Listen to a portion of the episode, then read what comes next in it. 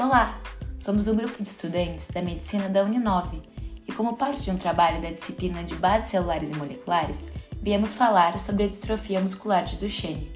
Serão cinco episódios com conteúdos e entrevistas abordando o tema. Eu sou a Júlia Pereira e para o terceiro episódio eu trouxe para vocês um pouco sobre o diagnóstico e exames da doença.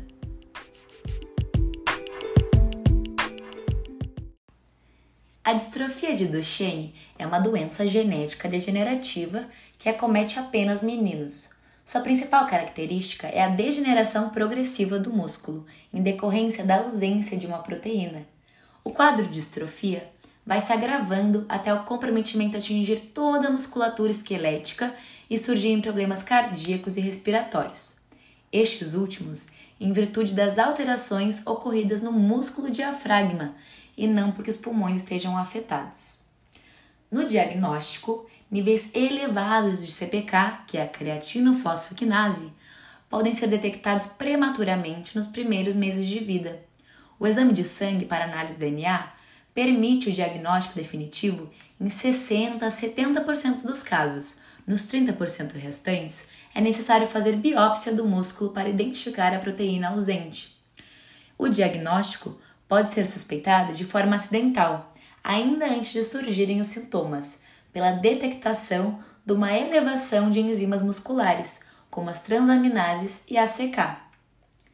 E existem testes que permitem saber se uma criança nascerá ou não com tal doença? Sim, existem. Todas as mulheres portadoras da doença devem ser orientadas para uma consulta de genética médica, onde serão devidamente informadas sobre o que fazer.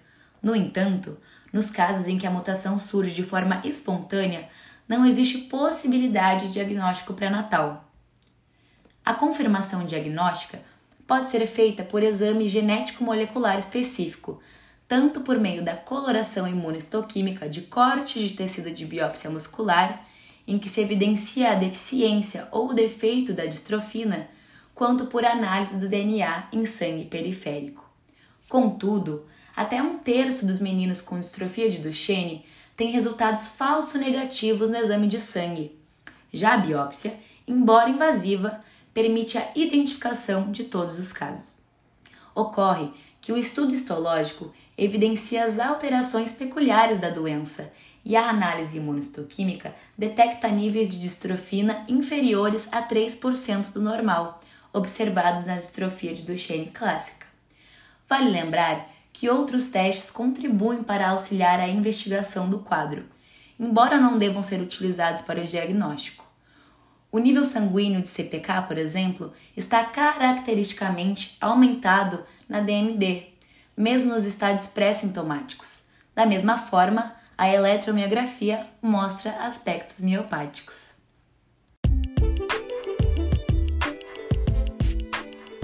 Muito obrigada pela atenção de todos Espero que esse episódio tenha sido útil e esclarecedor.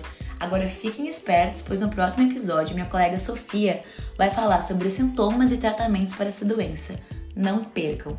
E no nosso último episódio, minha colega Maria Eduarda terá um convidado especial que vai poder falar direitinho e mais de perto sobre essa doença. Muito obrigada a todos e tchau, tchau!